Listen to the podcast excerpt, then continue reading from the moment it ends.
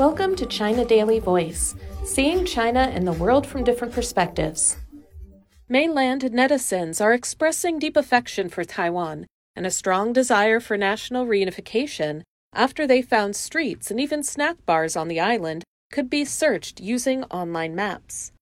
Through some Chinese navigation apps, such as Baidu Maps and Gaode Maps, internet users can easily see detailed information about streets, buildings, and small food shops in Taiwan, some even named after mainland cities, including Chongqing, Nanjing, and Changsha.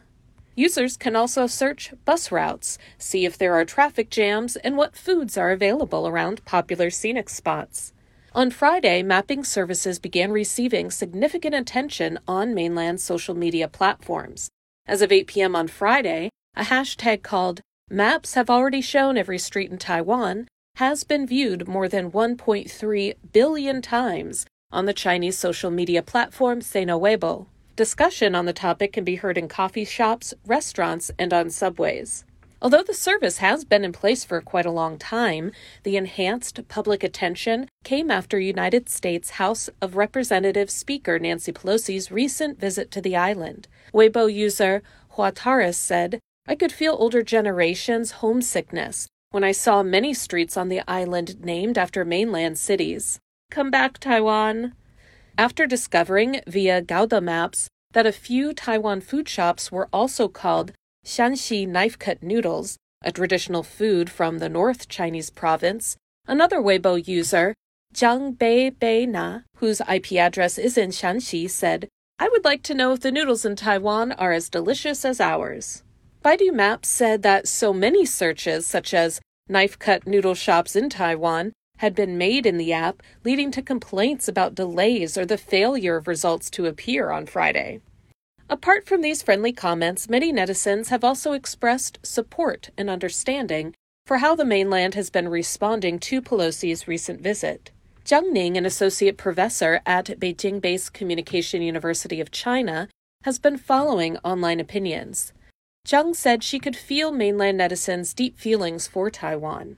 Many posts are full of emotion and have become more sensible compared with the infuriation seen a few days earlier.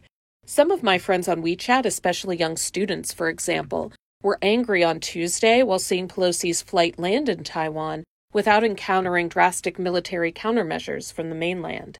Such anger or disappointment was their pure patriotic feeling, and it could be understood. But when they calmed down and saw the countermeasures gradually unfolding, they've been aware that this kind of response is more beneficial to China, she said. Zhang said that such emotional shifts have also happened to many of her students. More netizens, I believe, will be more sensible while talking about the Taiwan question, with more information and countermeasures provided by the country. Huang Min, a Fujian province native who experienced the 1996 Taiwan Straits confrontation, said the Chinese military conducting drills all around Taiwan is a noticeable progress of military capability. However, Huang said he and his friends still wish to see a peaceful reunification, given how Fujian and Taiwan share so many similarities in culture, language, and customs, and also have close ties in terms of history and family.